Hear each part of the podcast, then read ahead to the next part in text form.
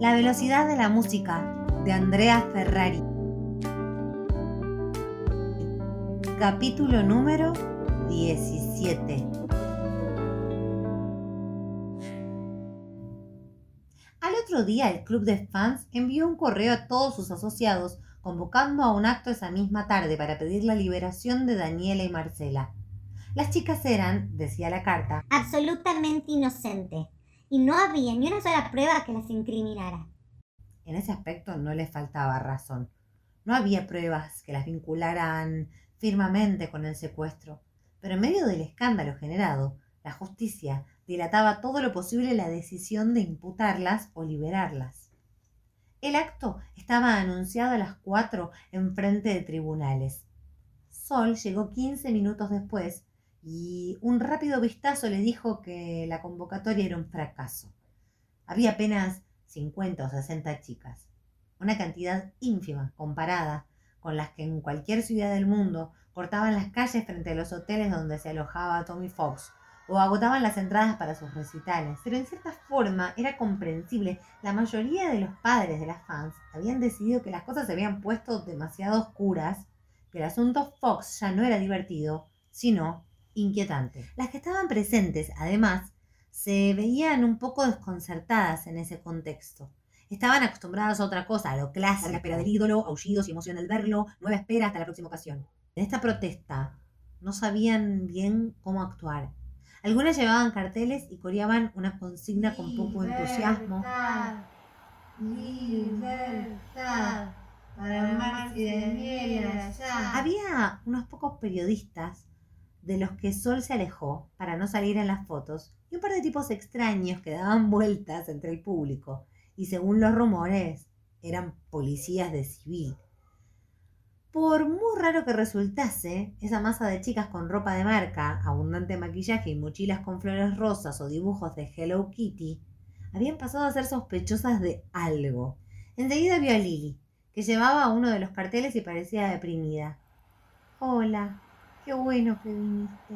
No somos muchas. Lo que está pasando es una locura.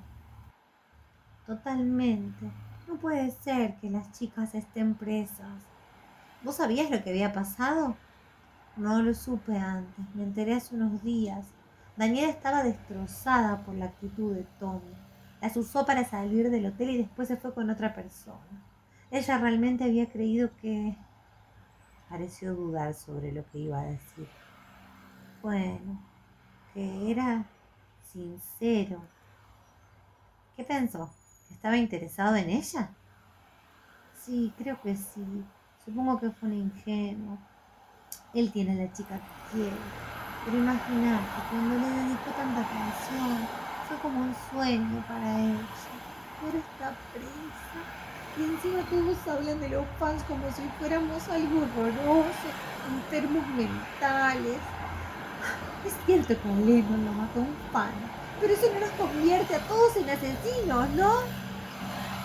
¿Y por qué te metiste en esto? Apenas hizo la pregunta, Sol se dio cuenta de que se había equivocado. Se suponía que ella también estaba fascinada con Tommy Fox y que era tan fan como cualquiera de las otras, pero en su tono era posible oír el rechazo que le producía todo eso. Aunque quizás Lily no se dio cuenta. Supongo que por las mismas razones que cualquiera, porque me gusta su música. ¿Y vos? Sí, también. Intentó pensar un motivo razonable.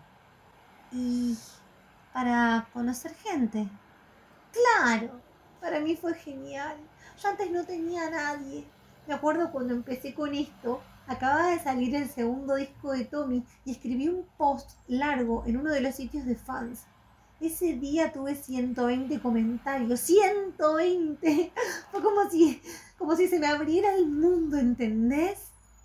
Sol no sabía si entendía o si no entendía nada. Pero le dijo que sí. Todavía estaba con ella cuando empezó a correr el rumor. Lo había oído en la radio una chica acababa de aparecer un testigo que supuestamente había visto a quien podía ser el asesino de Convertini. Un hombre. Si era cierto, eso desviaba en parte la atención de Daniela y Marcela. Poco a poco, el rumor fue creciendo entre las manifestantes y logró levantar algo el ánimo de esta triste convocatoria. Esa noche casi todos los medios reprodujeron la versión, aunque los detalles eran escasos. Solo decían que el testigo trabajaba de sereno en una obra en construcción cerca del hotel y que había visto el auto de Convertini esa madrugada. Parece que el tipo recién ahora se encontró en un diario con la foto del auto y lo reconoció por un cartel en la luneta trasera que dice en venta, le explicó Juárez después en el diario. Dice que esa noche pasaba frente al hotel y se paró a verlo porque andaba buscando un usado para comprar. ¿Y entonces vio al asesino? Vio un tipo que se acercaba, que golpeaba la ventanilla del conductor. Eso es todo lo que sé. Hasta ahora ningún medio lo enganchó. Ni siquiera se conoce el nombre. Pero estoy detrás de eso, Solcito. Teneme confianza. Estiró la mano para ponérsela en el hombro, pero Sol se corrió a tiempo.